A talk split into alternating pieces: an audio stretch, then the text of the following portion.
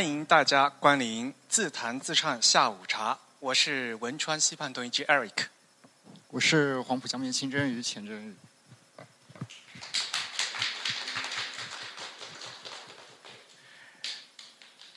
非常感谢大家在五一这么廉价的正中间的这样一个时间来参加我们的节目，而且其实我们是第三次在这个空间啊，我们非常感谢纳行的小伙伴们们为我们提供了这么好的空间，而且我觉得在座有很多熟悉的面孔，以前参加过我们两次活动的朋友请举手。好，谢谢。其实我们现在的录音，我回去呢会把今天的录音呢剪成第一百期自弹自唱，所以呢，大家现在此时此刻正参加的我们第一百期的录音。我们也希望说，我们在今天的录呃聊天的过程当中呢，会有一些评论嘛。那大家如果啊觉得啊有我有什么想说的，就直接举手啊，这样你的声音就可以录到节目里面去。好，那么。非常开心哈，今天能在这里和大家见面。呃，我们其实我自己是很喜欢喝咖喝咖啡的啦，所以呢，我们一开始搞那个会员的时候，我们经常说哈，我们会员其实是一杯咖啡的价格。呃，所以呢，我们就觉得还是应该呃在在这个喝下午茶的时间三三点钟的时候和大家聊天会比较轻松一些。呃，这个是两年前的照片是吧？对，这个是我们在 TIB 十周年的活动上做的，在在那边，对，做了一个特别的，也是现场录制的一期节目。对对对，啊，其实想起来非常快啊。我们虽然当年，我们现在已经做了将近四年了吧，三年半啊，呃，刚好这三年半呢是应该说是华语播客最蓬勃发展的三年啊，三四年。因为我我自己本人的话是很久以前就十几年前就开始听播客了，但是呢，就那时候就没有多少是华语播客嘛。那非常高兴的，今天呢，我们既然要来做节目嘛，还是要宣布一些我们的所谓的业绩，是吧？懂。我们呢即将啊，这是我们的第一百期节目。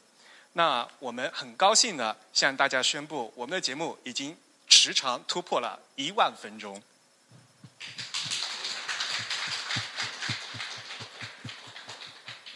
所以大家可以仔细算一下啊，非常简单，一百期，但是时长有一万分钟，也就是说我们一期平均有一百分钟，就是一期有一将近一个半小时多，非常唠叨。然后呢，我以前在苹果那个后台上面也也看了数据了嘛，就是说呃，非发现居然大家都能听完，我非常感动。呃，所以呢，我还是非常开心的啊。我们今天呢，能进在这里呢进行第一百期的录音。那么今天的整个流程呢，是先跟大家回顾一下我们在去年在这里发三周年之后啊，发了一些新的一些节目。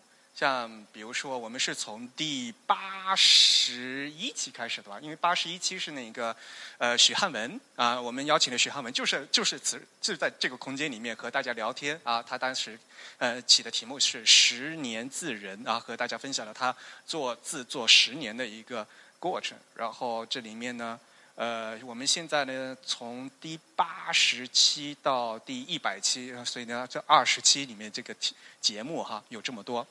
所以呢，我想问问在座的听众，就是在这这些节目中有没有什么印象最深刻的？比如说，米拉，你觉得你你觉得哪一期印象最深刻？东京都见颜真卿。你觉得那篇呃，因为那期是我们第一次啊，非常难得的是，呃，嘉宾米迪来东京啊，去东京啊，来参加那个呃颜真卿的展嘛，然后所以我他在我家里。嘉宾面对面，两个人面对面录音的，其他的几乎都是远程录音的。但是就这一期啊，所以好像因为面对面录音比较激动，是吧？你很喜欢那句。对，就是氛围特别好，然后迷笛也特别激动，弹的你就感觉他弹的时候眉飞色舞的这种感觉。对，没错啊，东京都见颜真卿。嗯，Sabrina，你自己有没有什么印象很深刻的节目？我。我也是 那个东京都见颜真卿呢，因为我觉得那个谈话就感觉那个对谈是在我面前呈现的，而且有一个印象很深刻，就是张米迪是嗯米迪对，他还把那个 TIB 的会刊打印出来，对对，打印出来这样子来看，我觉得哇，这个人真的好有心的一个会员。会刊嘛，其实我们是做一个电子会刊啊，所以本来是一个 PDF 的，到时候我后面会讲啊。但是呢，米迪就把它就是全部打印出来了，然后他发现呢尺寸不对，因为我那个会刊如果按照真正的那个 PDF，它默认是七十 TBI 嘛，如果做出来的话，那个打出来比 A 四还要大，特别大的一一大本儿。然后他让打印店他说哇，怎么这么大本儿？然后他就，而且我那会刊就是编剧特别小。因为是给那个电子阅读的嘛，然后打印店说你这样可以吗？我把字全部裁掉了，都不是。所以他最后打的每期打出来的大小都不一样，特别搞笑。啊，然后维尼同学觉得呢？我我印象最深的是那个输入法那期，八十八。啊，对，因为我一直以来就是对那个自弹自串，就是跟那个 Kernel Panic 的合作的比较有兴趣，然后那期听的也比较认真。因为自弹自串嘛，是一个串台节目啊。我们和那个内核恐慌的主呃主播两位，有一段时间他们一直都不更新，几乎都是靠我们自弹自唱在在帮他们延命的。所以呢，他们一直到这个都都不催更啊啊。然后看一下还有没有其他的朋友，比如说你觉得对哪期有比较有印象？哦我印象比较深的是那个八十四期论高清有码，应该是讲那个字体渲染的吧，就是讲那个 macOS。因为呃，我之前用的是那个 MacBook Air 嘛，就那上面的话，就特别是更新了那个 Mojave 之后，那个字体就非常不能看了。所以说，呃，我就对这个话题比较感兴趣。然后那那一期，应该我我是记得比较深刻的。事情到这时候我才跟你说，本来那期我是想拉那个。就自弹 Kernel Panic 他们一起来录的，结果，他们就没有时间，所以我们就那时候我们两个人就来录这种技术专题节目，就觉得比较尴尬啊，觉得谈的不是很很很透彻啊。不过呃，我觉得就是说，大家还是很需要去理解一下我们字体背后的一些技术的一些知识，所以呢，我们觉得还是呃需要在和大家一起说的。还有比如说，我们再采访一下，比如这位同学，你觉得有没有什么印象深刻的？呃我印象最深刻的也是输入法那一期，因为平时自己就只有在小学的时候学打字的时候会见到过五笔输入法，然后往后就基本上都用的拼音，然后那一期让我见识了很多新的输入法。谢谢。啊，不过很有意思一点就是刚才我在呃进场的时候说，其实我们平时是这更多是参加那个字体。字体设计的活动嘛，我参加其他的讲座的时候，在场的绝大都是女生比男生多，而且呢，本来就是呃，在美院嘛，这些这样这样的活动里面都是女生比男生多，然后今天发现来参加播客活动的男生比女生多，非常有意思。对，呃，所以呢，去年八月份我们在这里搞了三周年的活动嘛，然后之后到现在呢，我们就做了。我们是隔周二准时播出，所以呢，现在呢就已经呃一百期到现在啊，非常感谢大家啊，呃，我直接问，然后马上对就能回答出啊这么呃我喜欢的是哪集，就说明大家听的都特别认真，对吧？像上次做反馈的时候，以前我们已经有这样的名字了。所以呢，我们在在做这个第八十九期的名字，我们都不知道怎么起名字了。原来原来有个梗儿，也就已经用掉了，是吧？这个名字好像是真宇起的。我我也没太印象。嗯，主要是我们现在的标题都已经，大家已经看到我们已经黔驴技穷，已经开始不断的重复以前那些东西。所以啊，其实。呃，到一百期以后啊，呃，三年多的节目还是有很有很多沉淀的，所以呢，我们也希望大家有空啊，可以反复的回回去听啊。以前我自己都觉得好像说的东西说的太多了，就不想重复说了，但是有些东西还是还有时候还可以拿去复习的啊。然后在这半年，你们还发生什么事情呢？就是比如说我在 TIB 上面的一个孔雀计划啊，可能大家也听说过，就是中文排版的重建啊，这是可能大家如果在 TIB 上面看我的文章的话会比较多。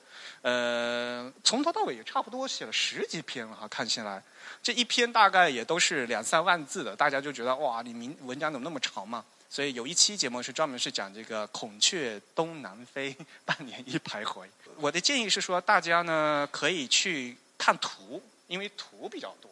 啊，呃，工具看图了以后呢，再认真的去看一些我里面的分析的话，可能会比较呃有印象。少年有没有看了这些文章？全看。你有没有什么印象比较深刻的？书背的那一篇啊，啊，然后标点悬挂，然后中西之别重考这几篇都比较重要啊啊。然后我其实去年我就开始看，但是啊，看得很。很累，然后我就关掉啊。然后今年刚回上海，我就花了两天的时间全部重看了一遍。你看的累，我写比你更累。啊，不过我想呢，这些东西的话，就像我们我在序言里面说的，我是在做一个中文排版思路的一个重建嘛，所以这些东西的话，应该很认真的在重新的和大家进行一个思考，因为是思考自己的时间了。我在这篇序言里面也说啊，我们曾经做三步走嘛。首先，先要翻译西文的东西。大家可以看好，现在好像西文设计和新闻排版的东西逐渐的多起来了。而且呢，呃，翻译的，当然了，我们也我们也在节目里吐槽过吧，其他的书好像翻译的不好啊，或者怎么样。但是呢，逐渐的西文东西多起来了。那么，西文东西多起来以后，接下来是要靠我们自己，我们要怎么消化这些东西？而呃，因为说实话，字体排印这个概念本身的确就是从西方过来的嘛。嗯，那么在如何在用这个西方的这个概念来套到我们中文，我们中文的呃字体排应该怎么走啊？这个是应该是我们接下来非常需要注意的东西。像比如说那个呃基础，我这上面写基础哈，横长是呃为字号的整数倍，这个东西的话，我个人觉得是基础，而且呢，这个后面的排版的话，一些很重要的东西我可能不会在网上公布，我因为我以后打打算打算是。嗯，书给它写出来，像比如说很很重要的什么标点挤压这些东西，如果你连基础的行长你都定不清楚的话，你后面再标点挤压再调会调的乱七八糟，就这些东西的话，可能呢我以后呢会在接下来的节目进行整理。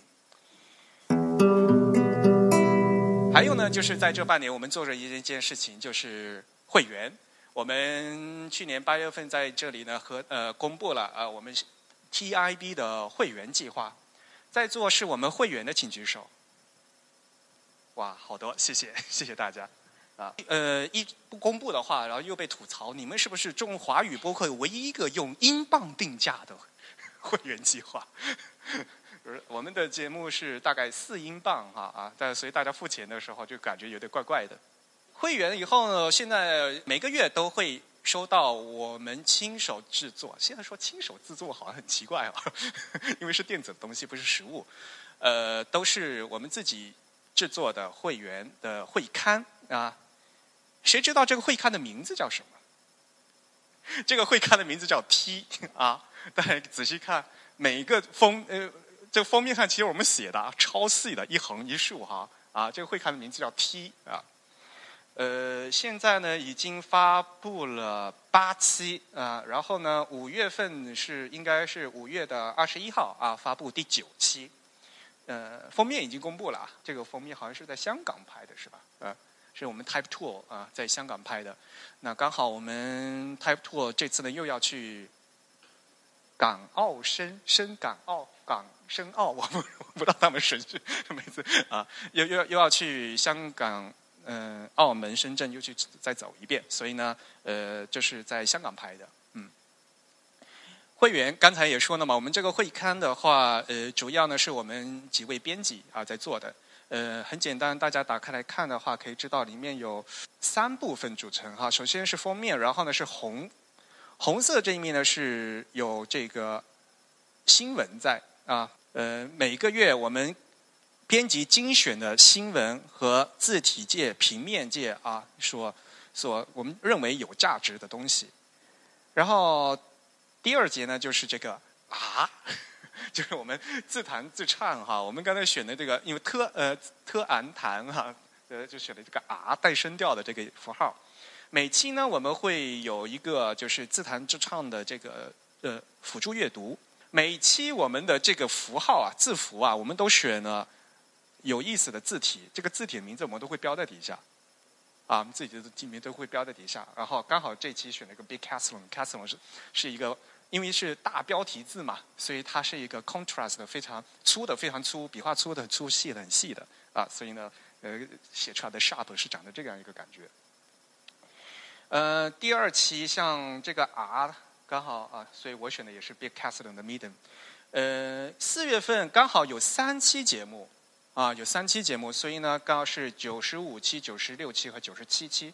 每期节目理论上讲呢，我们都会在拓展阅读上面加很多的图啊。因为我们的播客只有声音没有图像嘛，但是我和真两个人在说在聊啊，那个字体怎么怎么样，然后大家需要脑补，就觉得非常困困惑。因此呢，我们会在这个会刊里面尽量多加一点图。可是我后来会刊自己越做越高兴，结果文章也越写越多了。被主编说你的文字儿太多了，图应该多加一点。呃，然后很多朋友没有没有发现，其实我这是有带这个播放播放头的。所以像比如说这一页。自弹上第九十五期的第十二分十一秒，讲的是这个东西，啊，所以呢，大家可以仔细仔细的看啊，有些东西呢是刚好是有这个时间线在这里啊，大家可以回去一边听的时候，呃，再再来看这个我这个会刊里面做的东西。当然了，会刊因为是一个杂志嘛，所以呢，我还是希望说大家可能就是单看会刊也能看出一些东西来，啊。呃，当然了，如果你能一边听我们的节目，然后一边看的话，就能收获的更多一些。像比如说这一期我们讲的是，我们提到了 这个这个特别神奇的奖状，不知道大家还记得不记得？我们在节目里说过哈，因为我们去赞助了那个 Unicode 啊，呃，我赞助了，因为我我我写孔雀计划，所以我去赞助了的 Unicode 这个马位 EF 九九 A 孔雀。然后呢，呃，Uniqlo 就非常信誓旦旦的从美国给我寄了一张这样一张证书，因为它有金银铜铜牌赞助商的这样的一个感觉，然后印的这样这张照片，然后我这张照片啊印的这样奖状，然后一一拿过来以后，我发到我们自己编辑群里面，然后 Mira 第一个反应，哇，这个为什么这个这个 type 这边没有 kerning？你看，我还特地去查了一下，我我猜他估计用的应该就是这款字，我但我不知道了。啊啊，我不知道，但是我猜他应该是去定的是这款字，这款字也不知道叫什么，叫什么 “quintessential” 啊的这个字不会念啊，应该是这款字。这款字如果你正常的去打的话，肯定因为这是一个很规范的一个厂商做的字体，所以它内部肯定是带 kerning 信息的。啊，T 和 Y 大写字母 T 的右下角，呃，底下肯定是空的，所以它在接的小写字母的时候，它在 T 和 Y 之间肯定是有字偶句的这个数据在的。所以正常情况下，你只要正常的用，用的是一个正常的软件 application 的话，它应该是正常的显示，就是应该是上面这样的。我不知道为什么它 最后变成这个样子了，说明它是特地把那个字偶间距给关掉了。啊，要不然的话，正常情况下，它的字距应该是这个样子，也就是说，应该是字体设计师默认啊，因为这个字库呃，这个字偶间距的信息的话是事先字呃字体设计师写在这个字库里面的，所以呢，我也会在会刊里面说，平时啊，大家要做这个 kerning 的时候应该怎么选啊，应该怎么选？我在前面两期嗯会刊里面也说哈。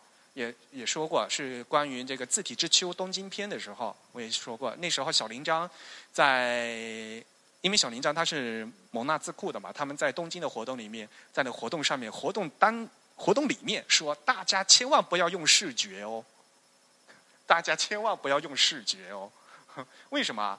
视觉是阿杜比这个软件它自动猜这个字体的形状，然后呢自动算出来的。啊，往往呢是不好用的，啊，呃，推荐大家用原始设定，一定要用原始设定，这样呢，字体设计师辛辛苦苦事先做好的东西，写在 font 里面的信息，你们乖乖的调用就可以了，啊，如果你用的是英文的话，就选底下这个原始设定就可以。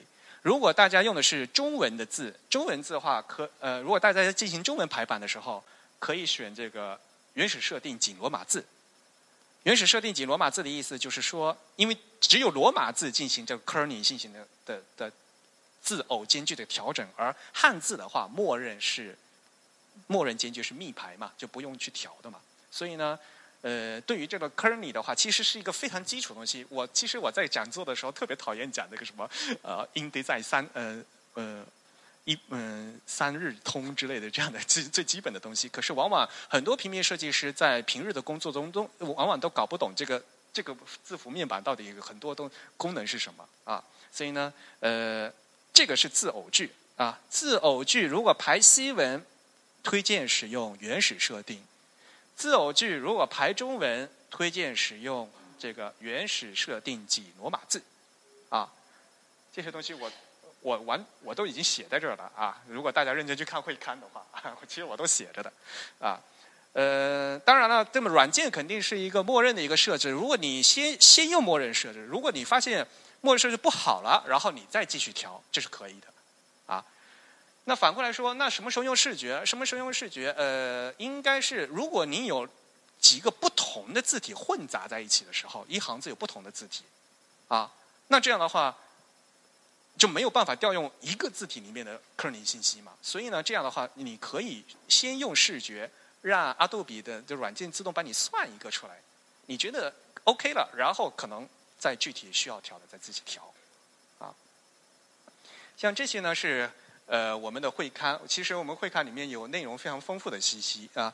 这是我们就是中间这部分关于我们自弹自唱的这些阅读。而且呢，其实我们还是踩了很多热点，对吧？其实这期这期的题目叫 Helvetica，不是我们的主题，因为我们讲了好多什么反回馈呀、反馈的这个东西，对吧？最后的最后二十分钟才讲到这个 Helvetica Now 啊，然后这些东西都是补充的。我们的会看的第三期啊，我们会看第三节呢是这样的一个首页儿啊，就是这个部分呢是。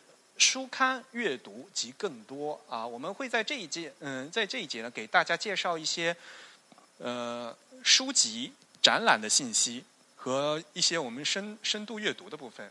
我们在每个部分里面都会在演讲这部分，你看，我们都是超级链接，所以呢，大家如果对这些东西有感兴趣的话，可以直接点。这是我们，因为我们认为这是电子阅读最好的一个方面嘛，对吧？嗯，直接点一下就可以看进行深入的阅读。我们的文章里头其实也有很多啊，就是超级链接可以供大家去阅读的部分。嗯，像这些，呃，像这本书的 Stroke，如这里它它前面的前言和第一章都是可以试读的，直接在网络上就可以看得到的。嗯，然后最后一页呢，我们一般就是所谓的 credit 啊，呃。我们会选用一些图片的来源和写一些东西出来，呃，这个非常有意思，是因为大家看到的封面是这个样子的，可是其实上这张照片的它的照片是这个样子的，被我们裁成了什么样子啊？这个大家都可以都可以去看啊，而且我们可以看我们为什么裁裁出了这这个部分。这是我们会刊的介绍。每每个月我们都会做这样一期会刊。呃，因为我们的播客是隔周二播出，所以呢，根据那个日期的话，可能一个月会有三期。啊，像四月份就会有三期。啊，连二月份呢，呃，就就只有两期，因为二月份比较少。啊，但基本上都会有二三月份。但是我们还是希望说，呃，我们呕心沥血做的这个会刊，还是希望大家能够呃呃认真的看。然后在刚才那个最后底下，就嗯最后一页，我们一般都会把这个图片的 credit 都写出来，因为我可能在其他地方跟也说过，做会刊啊最麻烦一点是搞图片。我们自己呢是对版权非常重视的人，所以呢我们也不希望就随便去到处抠图片啊，在这这个世界上盗图的人太多了。然后呢，但是呢。买版权这个事情呢，好像国内也会非常混乱啊。因为我平时在东京，我也不知道视觉中国到底发生了什么事情。不管怎么样呢，我们就肯定会写图片来源，而且呢，尽量用我们自己的图。还好，就是我们的 TIB 成员在各地都有很大的资源。我们去其他地方封面那些图啊，都是我们各地啊，在英国、在日本，嗯，各个地方我们都是自己尽量用自己拍的图，所以呢，我们是一个非常呃，我们尽呃非常重视我们的版权，然后我们都会把这图片来源写得非常清楚。如果那些图没有没有标版权，那就是我们自己的图啊，我们自己做的图。然后另外一点呢，就是我想和大家讲一讲，就是这个东西，因为有很多有很多朋友问，非常多朋友问，呃，就是这什么叫主要正文采用以开明式为基础的排版风格？因为大家都说，哎呦，Eric 一天到晚在讲中文排版哦，他自己排的怎么样？就是有这 有有人会讲这个问题，然后说，那好啊，你去可以你可以看我做的嘛，对吧？我没说我排的很好，但是至少说我排的东西的话是有我有我有一个我的内在逻辑在。然后呢，那我这这是什么排版？是开明式哦？什么是开明式？大家知道什么是开明式吗？开明书店啊，开明书店，它当年嗯。的一种标点挤压的一个排版风格，就是开明式。开明是开明书店当年是在上海吧，对吧？嗯，他们是什么意思呢？就是一个句子啊，句子末尾的标点，比如说句号、问号、感叹号，用所谓的全宽、全角；但是句子里面，句子里面可能有逗号啊，有顿号啊，句子里面的标点符号呢，用半宽，就是半角。啊，我觉得。这样的一个方式的话，是非常符合就是我们所谓的阅读的节奏，嗯，因为现在很多人大家就都都用全角式，就所谓的大家都都用都是去用全角嘛，嗯，但是呢，呃，标点的空隙其实是体现了我们阅读的一个节奏。一个句子结束了，所以我空大一点，啊，一个句子没有结束，所以我空小点，这是一个一个一个非常基本的一个逻辑。啊，而且这样的话，对这个整个版面会显得比较紧凑一些。如果大家都是用全角式的话，就觉得这个网页特别特别多窟窿啊，那个空的太大。事实上呢，其实在中呃在 InDesign 出来出来之前，咱们中国很多的呃中国大陆很多的排版都是用方正的的排版软件，方正排版软件默认就是用全角式，所以大家。仔细去看报纸，咱们的报纸啊，比如说，呃，绝大中国大陆绝大多数八成以上的报纸用的都是方正的排版系统。那方正的排版系统，默认的又都是这种所谓的开明式啊，所以大家可以去看啊，它逗号和句号它的宽度是不一样的啊，是为了提高大家的阅读的这样的一个节奏感。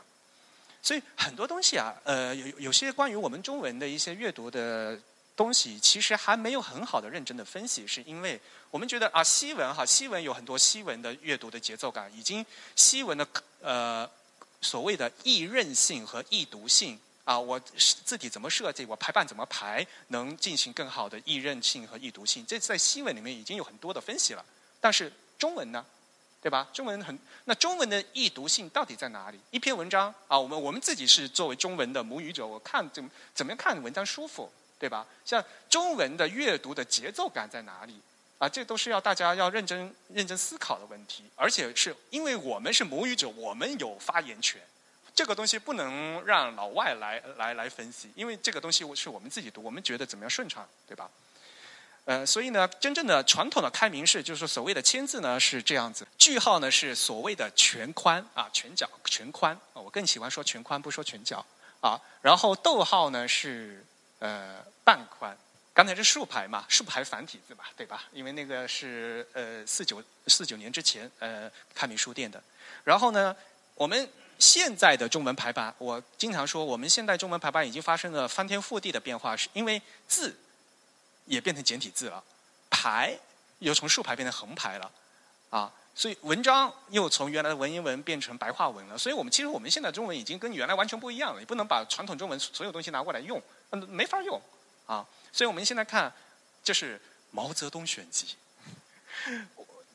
我经常喜欢就是拿一些签字的东西拿出来给大家看，说哎，这个签字排的很好，呃，排的好啊，就这个东西。但是大家注意哦，不是所有签字东西都排的好，签字也有排的不好的，啊，但是呢。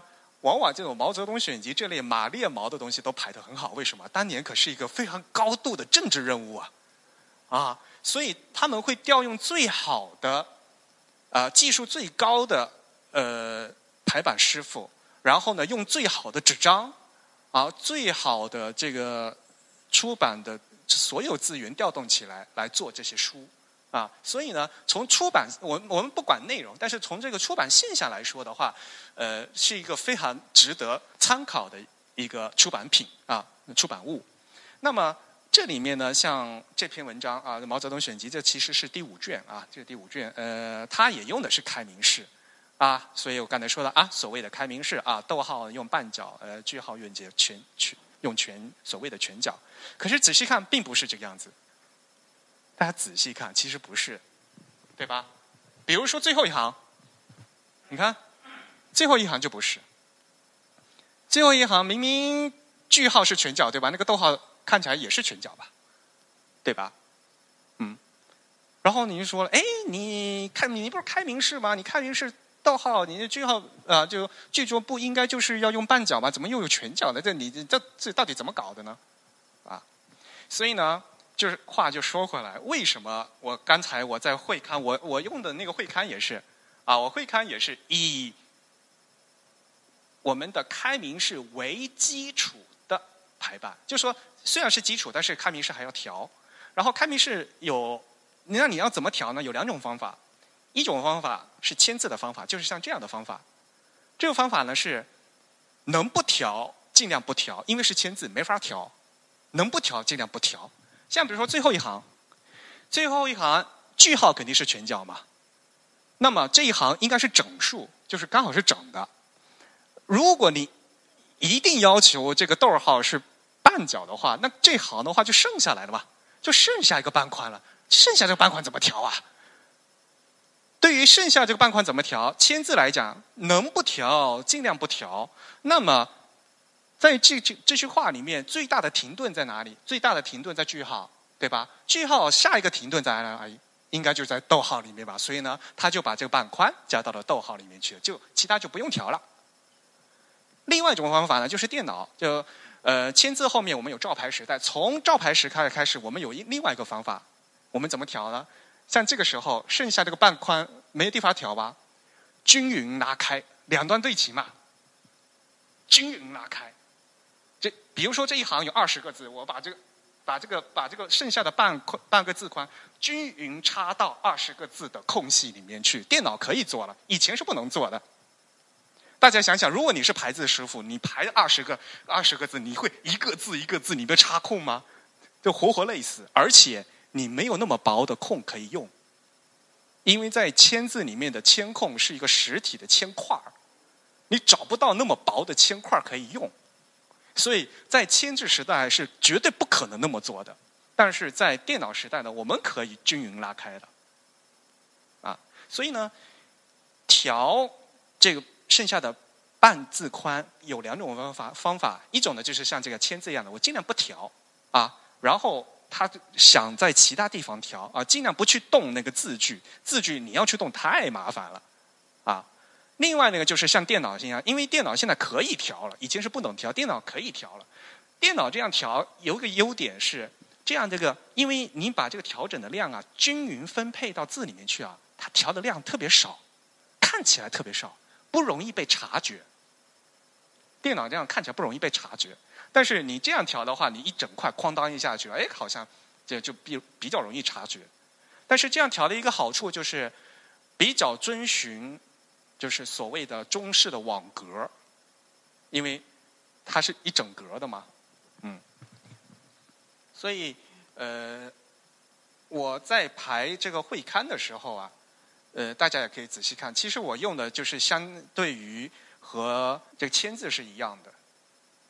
大家仔细看我做的这个网，呃，我做出来的这样的排版的话，相对来讲就是非常遵守就是中式的网格。我没说我做的很好，但是我这个是完全再现了，我用 InDesign 重现了当年签字排版的这样的一个功能。因为当年签字排版的思路是这样的，呃，在会刊是这样做的。我给别我给别家做的时候，我可能我可能用其他的风格。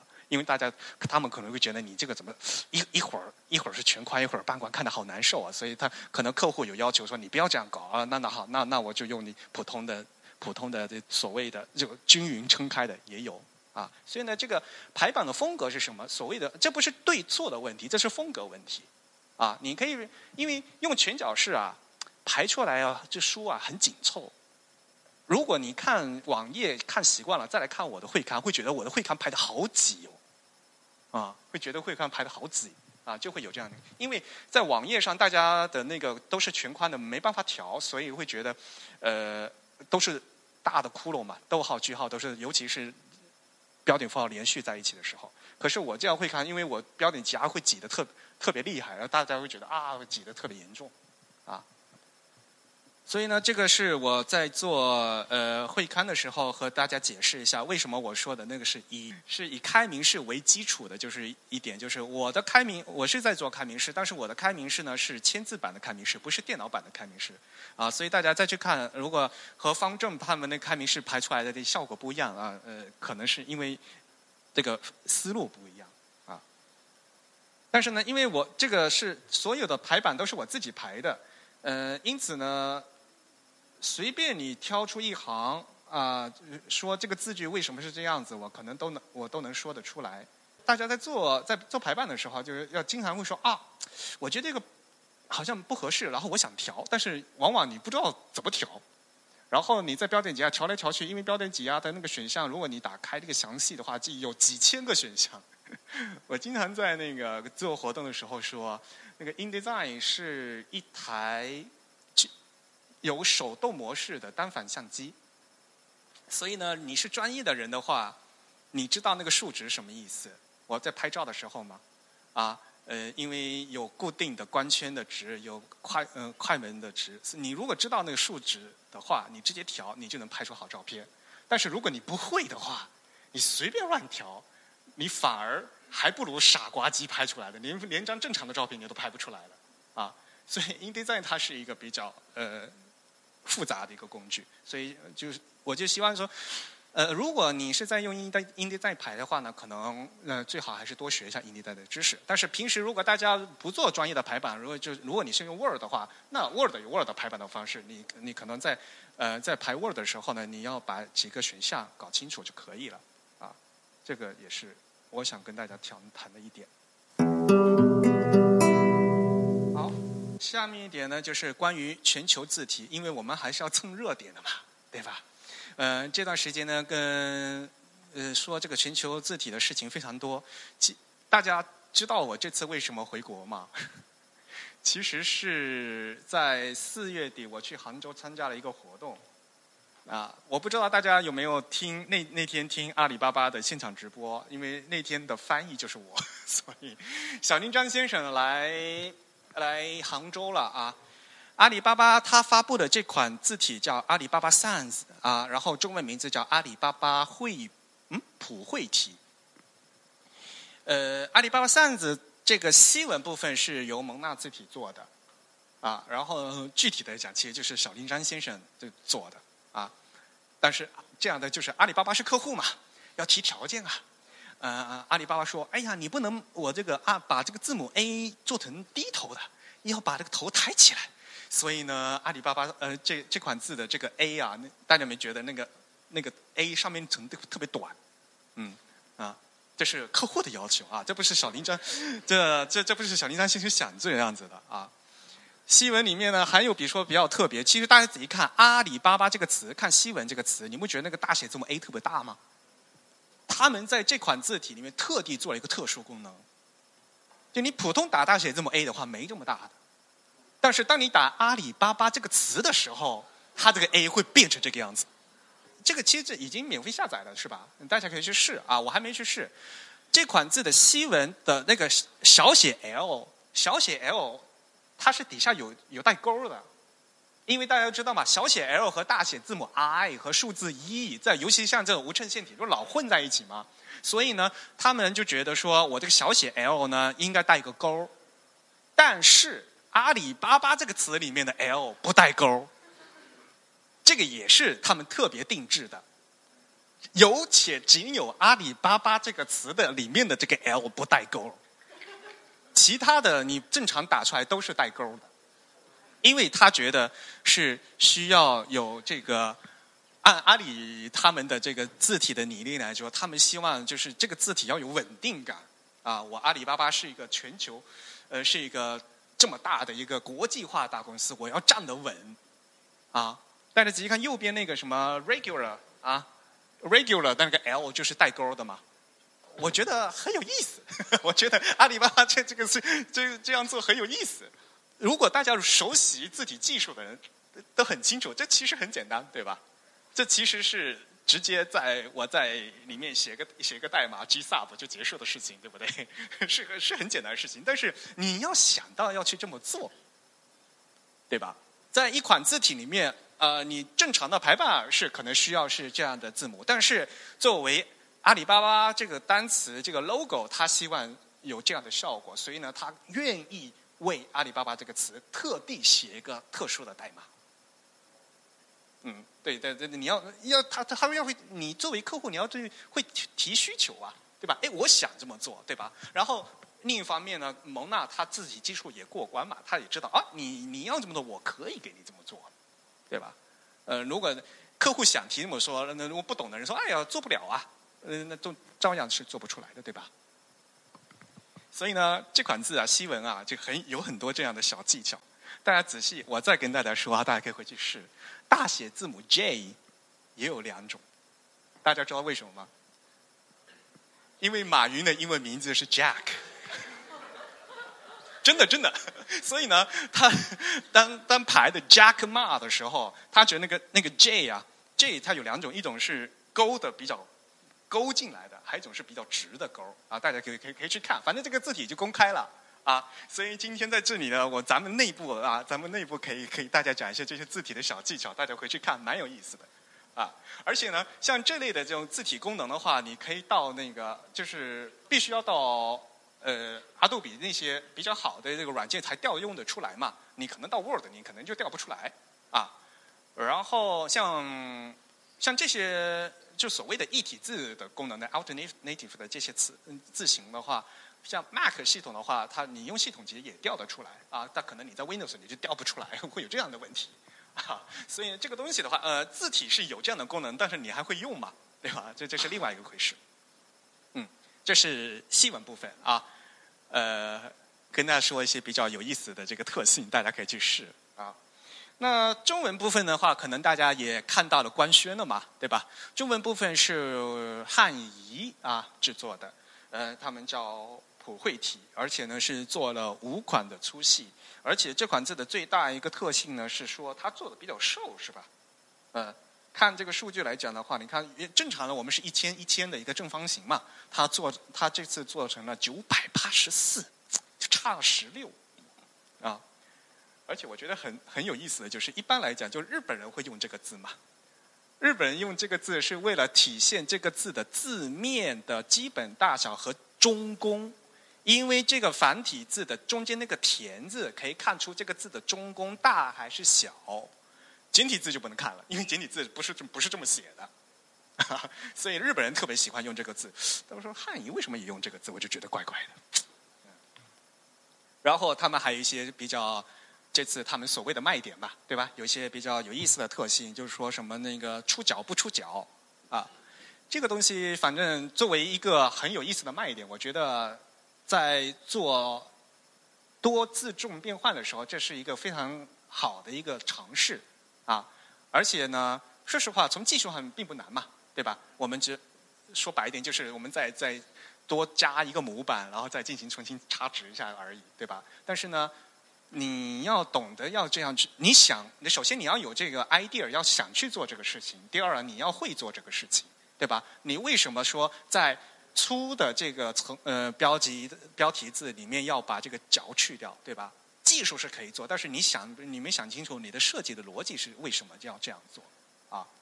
所以呢，它在这款字里面的所有的这带方框的东西的话，都是非常复杂的，各种各种角的处理都不一样啊。不过其实大家都知道啊，其实这款字是在那个齐黑的基础上改的，其实大家也都知道吧？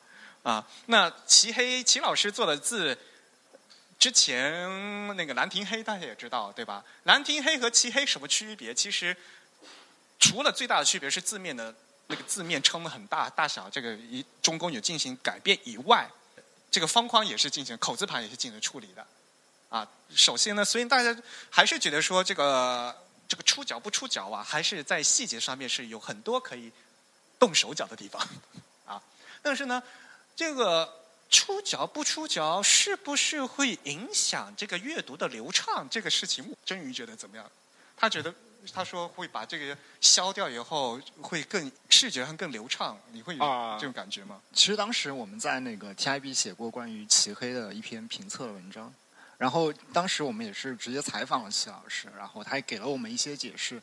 总体上，我们认为这样的一些处理还是出于一种审美上的。取舍吧，因为我们知道黑体嘛，所谓的这个黑体，或者说这种来自于西方无衬线体基础的这种几何状的汉字，那么它有一个审美的趋向，或者说它有一种审美的认同，是我们尽可能的将它的这个轮廓或者将它的一些细节做简化。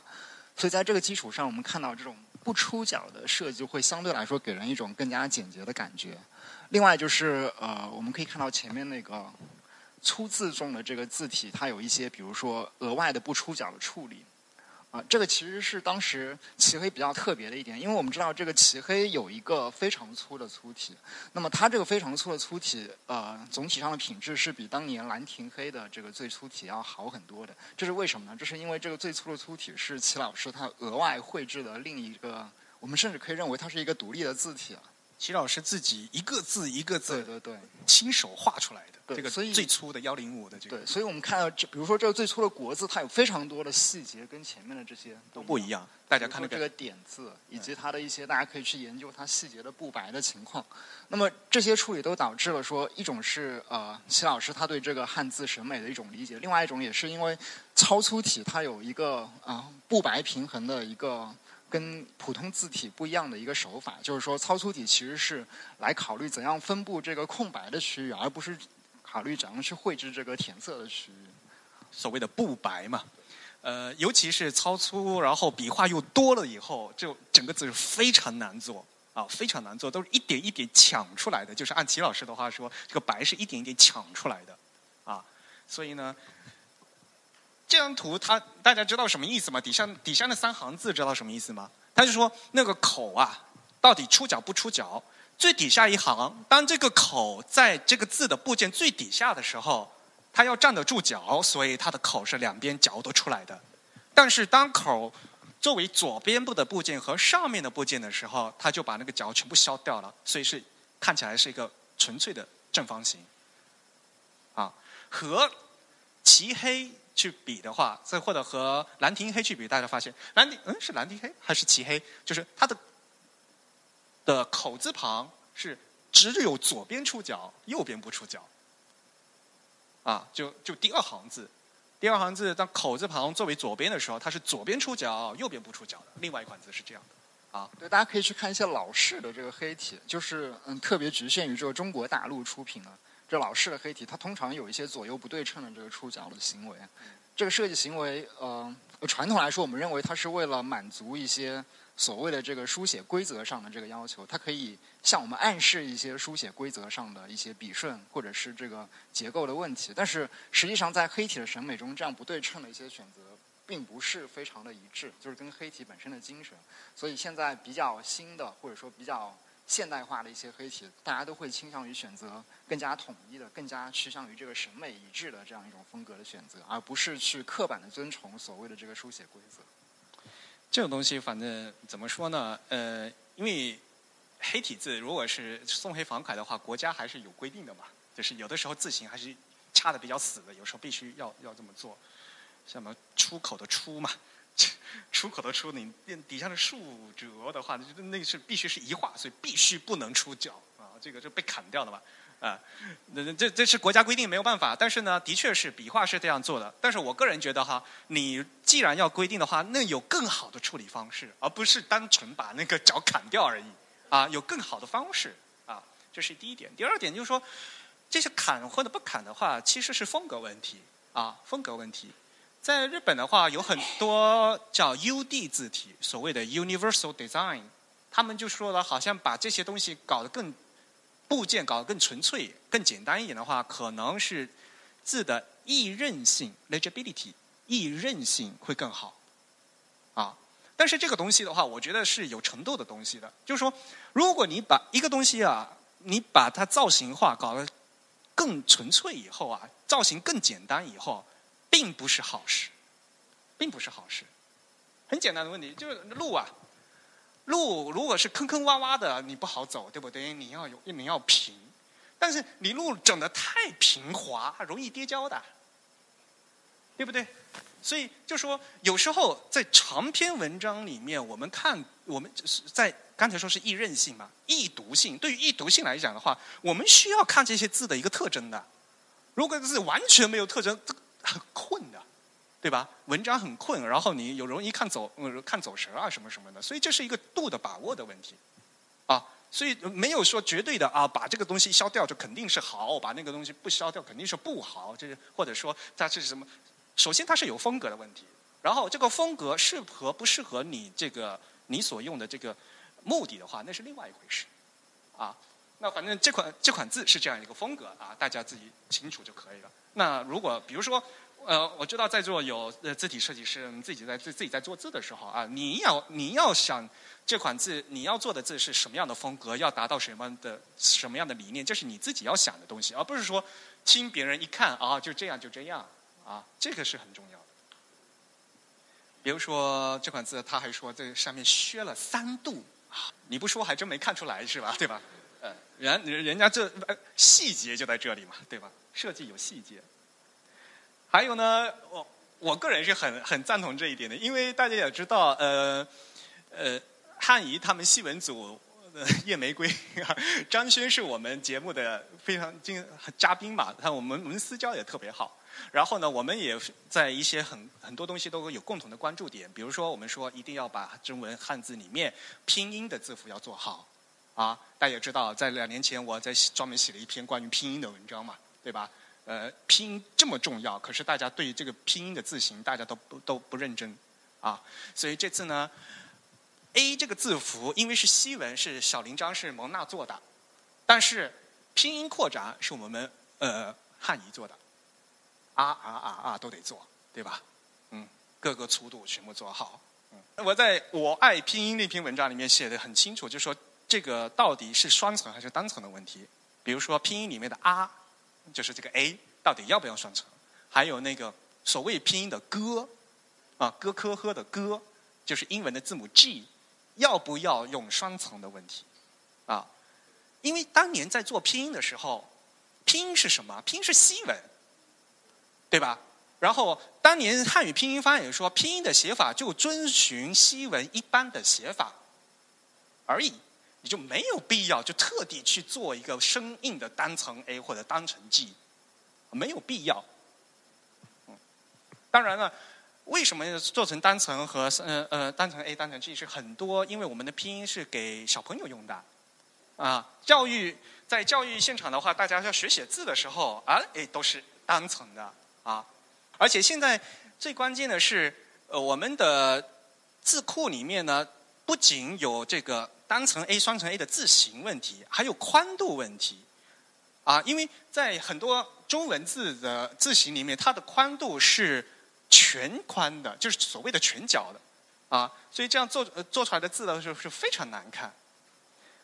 而且在西文里面，可能有些字体的话，它有一，它甚至呃正体的时候它是单层单层双层，在西文里面是不一定的。像比如说，你看这个。Aperture 对吧？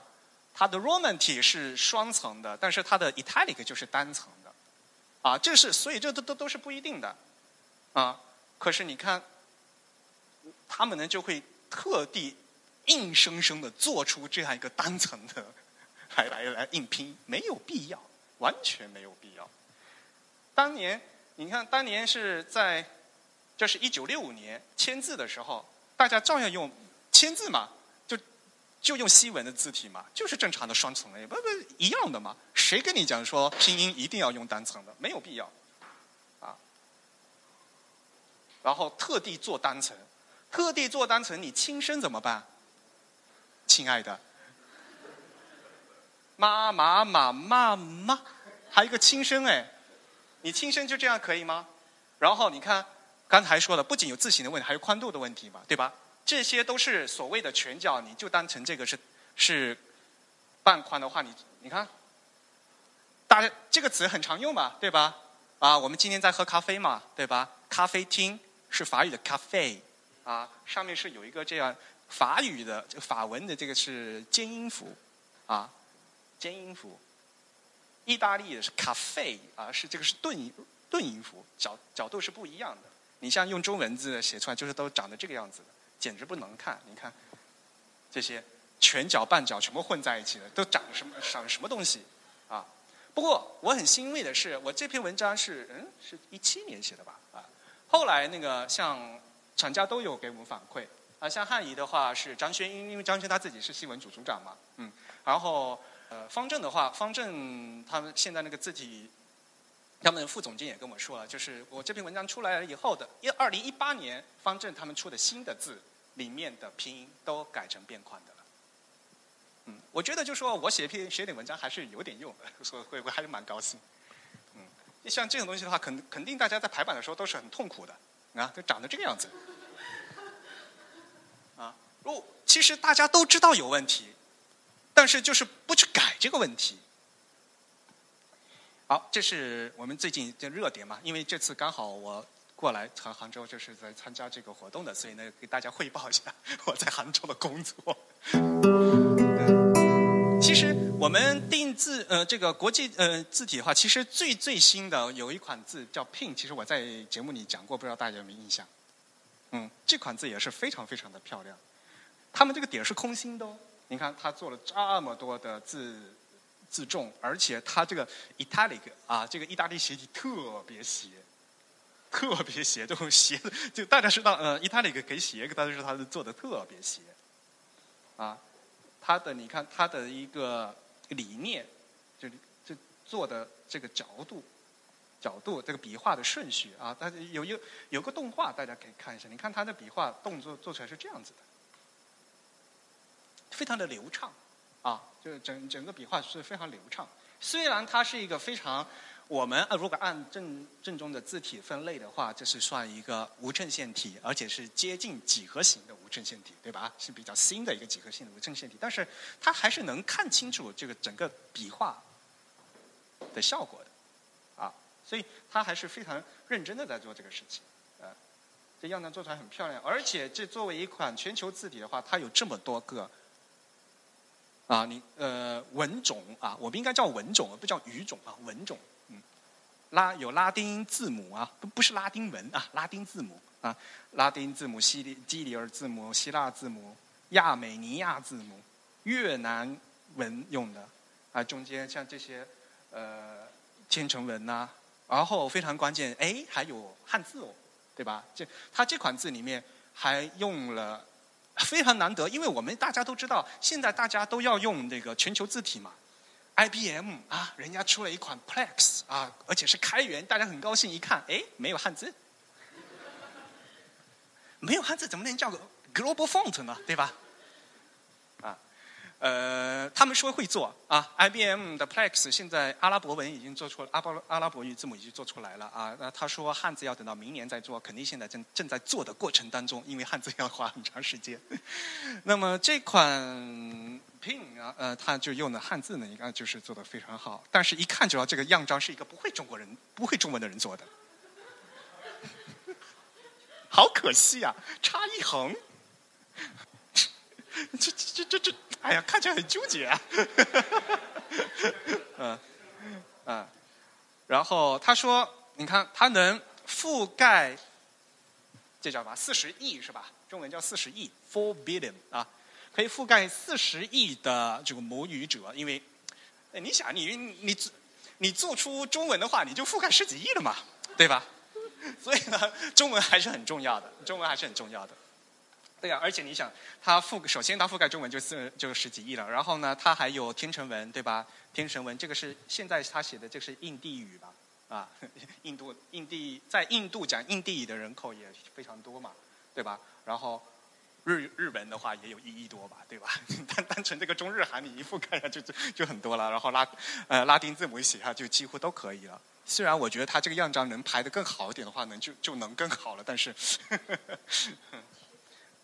像这样一款全球字体，往往就是需要，因为中文的字汉字实在是太多了，总是需要一个呃本地的新地方要进行合作的嘛。像刚才我们说了，呃，阿里巴巴，我们呃虽然蒙娜啊用小林章过来做指导做的西文，但是呢，呃，汉字呢还是要请啊汉仪来合作。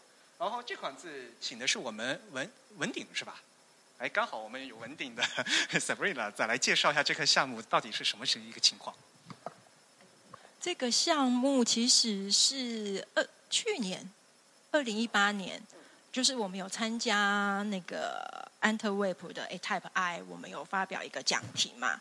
然后 Typotech 对 Typotech 对这个公司叫 Typotech，对我老念的 Deepotech 就 Typotech 的那个。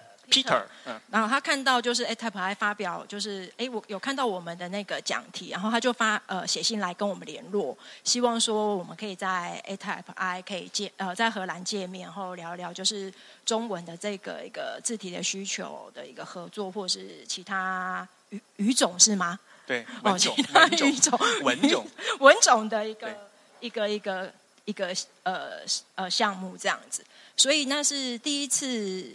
在就是去年在 A Type 还是第一次跟 Typetech 来做这样的一个接触。其实很快啊，去年因为安特卫普是十九月九月份，对对九月九十是，对也差不多跟惠普普惠差不多的一个时间。对，我一直把它想成惠普体，也是很绕的一个名字，对普惠。对，但是可是我们跟 Tape Tech 的合作刚开始不是聘这款字。哦，对，是另他们另外一款经典字型，然后他除了那一款经典字型，还有挑选了几款西文要我们回来做适配，然后我们的设计团队呢，他就呃已经在评估了，然后提了好多个方案，然后进行到一半，他就突然 Peter 就来信说，哎哎，不好意思，我们要呃换成另外一款字来做来做，等于说客户的要求是吧？我们只好 follow 客户的要求，就改成。先适适配聘这款字为最优先的 priority 这样子，然后因为聘的一个特征，因为它的其实时间非常的短，嗯，所以我们设计团队只能从客户的一个需求，因为他们说聘这款字是全球语系，其实，在跟我们文鼎的一个金西黑的一个家族全球语系的这个发展其实是很 match 的，所以我们设计师想说，那就呃推荐他们用这款。金西黑当做是他们全球语系的简繁中日韩的这个语种的部分，中日韩，对对。对对，所以他们就找我们来做这样的一个合作。所以当下我们谈了之后，其实大家都还蛮愉快，在这个合作当中，就是沟通的还，但是在跟西文厂商沟通会有一个问题点，嗯，就是他们对中文不了解，就是刚刚说的，就是排版啊，还有什么什么什么。每款少了一个字是吧？然后他们在其实，在翻译的过程当中，他们有把日语翻成日本人。嗯，对，他们在翻译的时候，他们不太理解，所以我们呃还有他不太知道说简体字跟繁体字的区别，所以在排版时候跟他讲说，哎，哪一个是繁体字，哪一个是简体字啊？因为它是全球语系，所以他对一些字符集，尤其是。简体中文的字符集、繁体中文字符集、日文、韩文的字符集，其实他是搞不太清楚的，嗯，就要跟他沟通哦，为什么有这些字集？然后还有就是全角、全宽、全宽、半宽，对，哦，还有符号的位置，怎么跟他们都不一样？对，哦，这个，而且因为在字体在中文字的呃汉字的全宽跟半宽，其实要为了拼这款字的西文重新设计、重新搭配，但是跟他们在沟通的时候，他们不理解。为什么要重新设计？啊，明明就是长得就一样啊！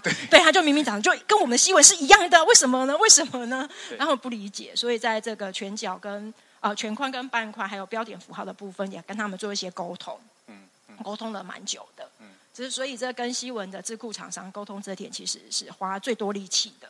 还有就是，当一款字做好之后，因为它是全球语系，我不可能说西文出一套字，中文出一套字，我一定要把它合并。所以碰到一些技术上的问题。比如说，因为西文它刚刚像 Eric 讲，它有自带的 kerning，嗯跟 spacing，、嗯那还有就是西文的 baseline 跟中文的 baseline 可能会有点点不一样，所以还要跟他沟通说，哎，合并之后可能 kerning 啊、spacing 啊可能会不见哦，你们可以吗？还是说你们要怎么保留呢之类的，或是呃 baseline 要调整哦，你们可能要看是要配我们要配合你们，还是你们要配合我们做这样子一些很细微的一个调整，这样子。那其实这套字有给我们适配的时候，那时候是九个字重，嗯。那现在是发布了八个字重，其中有一款字重还在做，跟所以是 beta，所以啊是 beta，是是贝塔，没错。所以还有一款自重还在做，等到做好之后还会再做一次，就会在上架上面来卖这样子。那其实 Pin 发布之后，其实我们有获得还不错的市场反馈。其实呃，我们其实双方都是还蛮开心的，嗯嗯。对。嗯是，而且这款字很它的特点很很漂亮。首先很给给人一个感觉美观啊，非常美观是很重要的啊。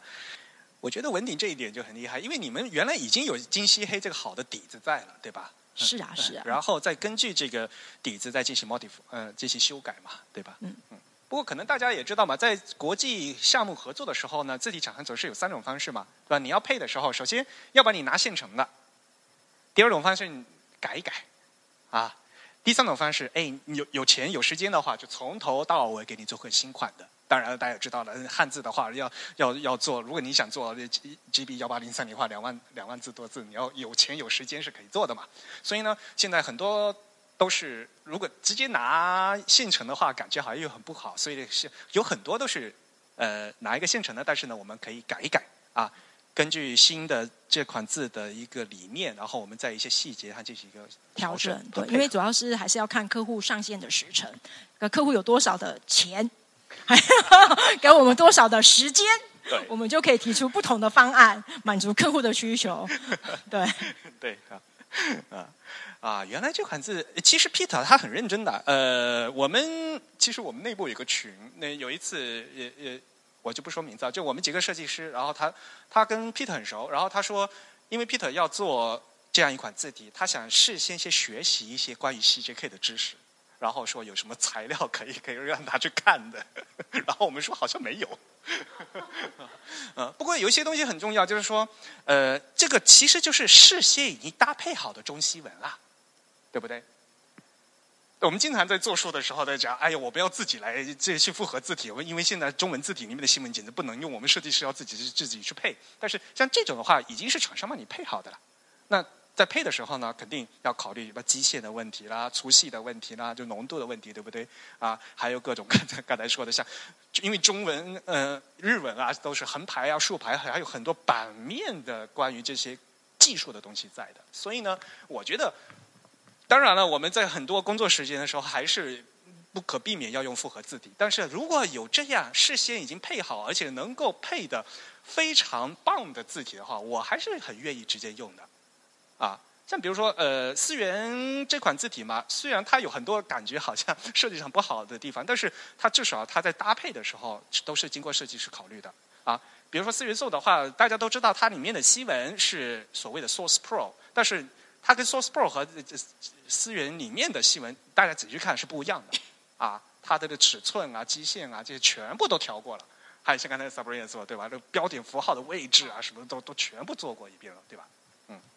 我记得思源里面的问号做了六个，就是为了不同的语种的搭配啊，这个什么的。因为还有规范的部分，对对比如说日日日文字符有日文字符的位置，繁体中文有繁体中文问题，简简体中文有简体中文的位置，对，对，这些都要去做调整的。像刚才我们说的嘛，跟冒号嘛，对吧？一个简单的冒号，我们中文的冒号是靠边的，但是日文冒号是居中的啊。那待会儿排版排的就是就莫名其妙了，对吧？嗯，那好快呀、一年多都就做完了，的确是很厉害。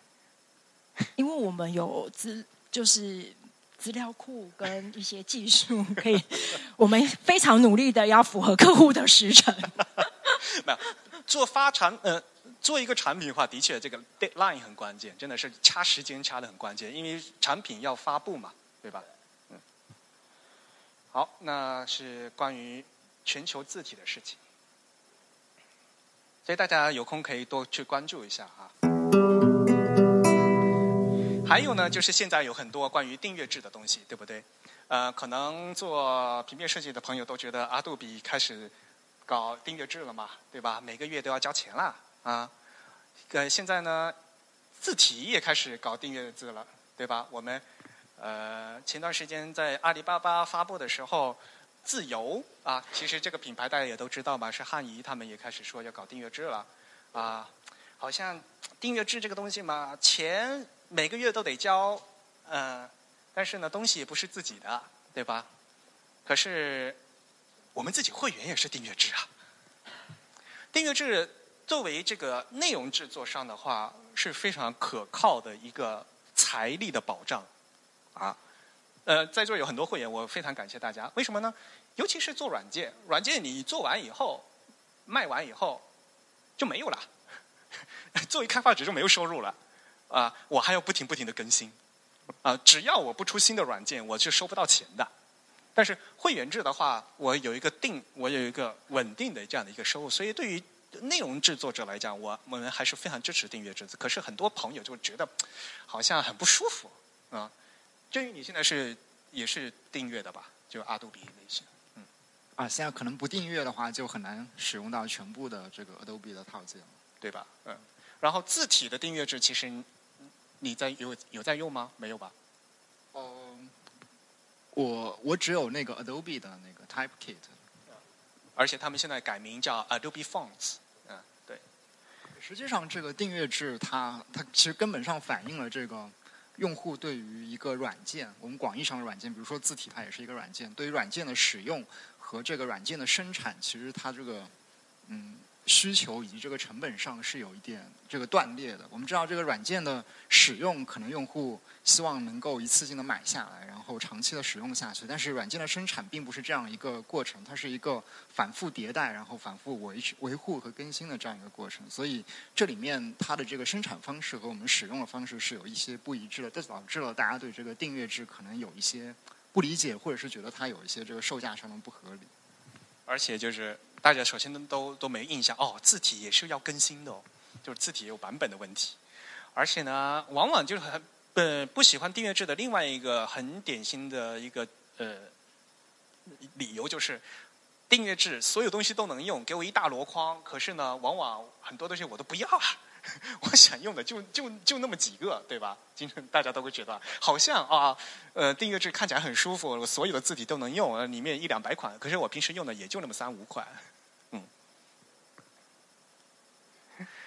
其实，在中国大陆这最早执行订阅制是不是文鼎啊？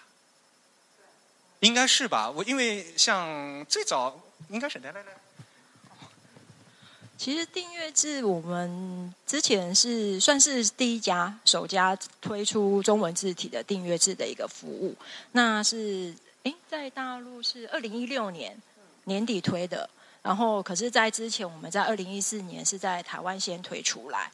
其实订阅制，当然刚刚像 Eric 讲的啦，订阅制像我们上线的字体，我们文鼎云字库，呃，大概有五百多款字。五百多款，五百五百九十六款字体，对对对。但是当然有可能像我们用那种一打包的方案，那当然可能用户会觉得啊，一百五百多款给我那么大包，我只用到几款字。所以我们其实，在我们的线上，你也可以单款单款字购买，其实是可以的。所以就是，其实我觉得订阅制其实就是是依据客户的你自己想要什么。你就在上面订阅你的一个方案，不管是单套或是打包的，都是可以的，并没有强迫说你一定要怎么样。对，而且字体其实是要更新的，因为你作业系统它不断的在更新，你不晓得它什么时候要对字体做出一个巨大的更新的改变，所以字体也是需要维护的，然后字体也是需要被优化的，所以我们才会从这种。呃，买断的变成订阅制，希望是可以有一个稳定的一个收入来支持我们做做出更好、更优秀的一个作品字体，然后让大家来使用这样子。我印象最深刻，我最近最最最新更新的就是思源黑体的二点零零零一因为日本的年号改了，所以呢，所以呢就必须得更新，然后手动更新很烦呐、就对吧？而且大家也知道，思源它那个那个包又很大，然后你要去 GitHub 下，然后自己要安装要干嘛？如果呃像我们云，我们是在的 iPhone Cloud 就没有这个对，因为基本上我们会推推送，我们有更新的，像我们。呃，金漆黑其实它有日文嘛，像这次年号更新，哦，我们也是把整个都要加上去。那对用户来说，就是我们更新完直接在上面推送，只要直接下载就可以了，就不用考虑什么要去哪里找啦，找新的字体啦，或是什么样的一个方式这样子。其实，在云上最好的就是可以可以推送哈。对，可以推送。听播客最好的是用泛用型播客客户端，因为我们可以主动推送过去，不要到你们呃呃，比如说到其他地方，你得自己去下，要去找呀，干嘛干嘛的啊。我现在因为在新的这个网络行动，我们就可以强制的给推送过去啊。大家只要这个一看，肯定都是最新的啊。而且云，而且云上的话，当然就是就像呃。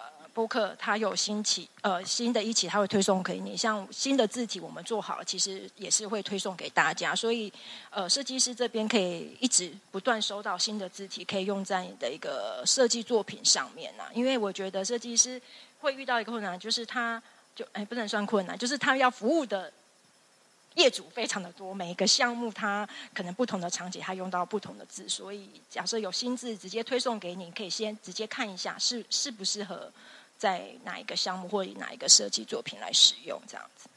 而且甲方爸爸对吧，要求很多，然后突然要这个字体，大家还要想这个。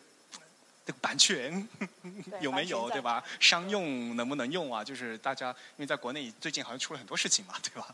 嗯，对，版权这件事情，对，最近是蛮多的。对，所以像云智库，它就是不管是我们或是自由的会员，其实在线上的授权其实都是非常清晰的。其实就像这次 You Can You Can 大呃设计大会他讲的，让商业美而简单。对，让商业美而简单，所以我觉得订阅制其实我还蛮乐见，就是在呃在这呃大陆地区可以把这个订阅制推广起来，因为我觉得它是比较是一个良性的、比较正向的一个商务模式。因为现在可能因为之前版权的事情，某某智库公司也是。被修理的蛮惨，连这次阿里巴巴的普惠提出来，下面也还有人在修理，就是有提到某智库厂商，所以我觉得订阅制其实是一个比较正向的一个商业模式，让大家的价格啦、方案呐，还有就是授权范围，呃，就是版权其实不用担心，网络上都写的很清楚。而且其实像，因为我平时在日本嘛，日本的话，大家已经都是都是用呃订阅制了。对，已经实施很多年了，嗯，而且也就是因为在日本实施的这个状态比较好嘛，所以我们文鼎才引进到中国大陆来嘛，对吧？嗯，基本上我们也是先看 Adobe，因为 Adobe 跟微软他们其实都是在二零一一年把从这种买断式的转到订阅制的一个服务，所以我们就是 follow 他们的一个这样子的一个商务的一个模式来出来来。来推广这样子，那我们也因为买断了，基本上第一个费用比较高，对，一次买断其实费用非常的高，不管是 Adobe 软件、微软软件，或是任何的买断，一定是最贵的。那我们就是订阅制，其实可以想成是一个呃使用者付费，你用你想用多久就付多久的一个这样的一个状态。对，好，哎，非常感谢 Sabrina。其实说到刚才那个呃，就是版权的事情啊，我觉得很多朋友就是因为呃，尤其是在国内嘛，就大家可能就没有没有意识到我这个字体是什么时候下的。理论上讲，在国外的话，因为字体都是买的嘛，买的时候肯定会有授权协议嘛，嗯，哪怕你在你在用电脑之前，对吧？要点个同意你才进来的吧，可是大家都不会去看具体同意里面写的什么东西。啊，你买一个你买一个 Mac 的话，它里面都写的关于字体怎么用，其实里面都写着的。啊，呃，说比如说这个系统捆绑的字型能不能用于商用，其实里面都写着的。啊，所以在买字体的时候，它肯如果你是买的话，上那个授权上面肯定是写的非常清楚的。啊，印刷的时候可以怎么样，电子的时候怎么样。而且大家如果现在到西文的话，经常会到网上那个什么 myfonts.com 啊，像那些。啊，授权的话，它都会给你一个定制的授权啊，具体怎么怎么买啊。中文的话呢，就会比较麻烦点的，因为国内这个市场情况，大家都是比如说呃自己用的话，它几乎就免费了嘛。呃，如果自己用的话，就大家就从嗯就直接可以下载下来就没有关系，那大家都拿去用了。那剩下的，另外你要做商用的时候呢，重新要找人家报价，对吧？嗯，是现在是有这样一个情况。呃，而且呢，字体厂商往往对那个出版社啊，都都都非常低的一个价格，因为出版行业需要是文化宣传嘛，需要支持，所以呢。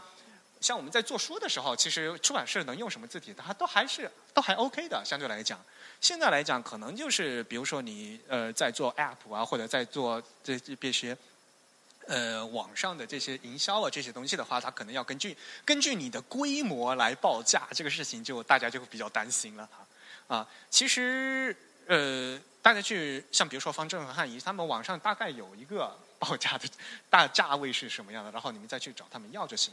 嗯。那从这个角度来讲的话，订阅制就完全没这个问题了。反正我订阅制，我我买本来就是买的，对吧？然后基本上授权的好像我记得是因为，他们算是我们的友商，不能对友商。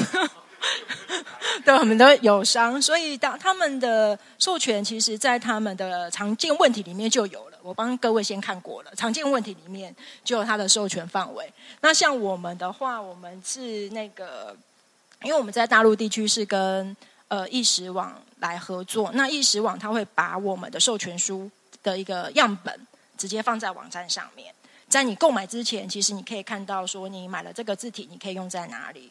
呃，基本上是包含了全媒体的一个使用，所以其实你不用担心说你还要再去报价，再去询问说，哎，哎，打电话给销售说，哎，我要用在什么什么什么场景，大概多少钱？其实网站上这种订阅制其实就是非常的一目了然的。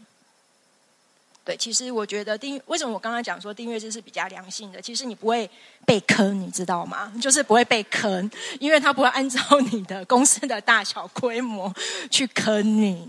对，而且如果你没有事先做功课的话，其实是很容易被坑的。对，谢谢。就那阵哈，有有人在发那个微博嘛，说：“哎呀，字体授权不是按印刷数量来定的呀，对吧？” 呃，网上的一些一一些，因为我平时不在国内嘛，我偶尔就是看一下那个微博和大家热点嘛，突然这因为字体是很难成为热点的。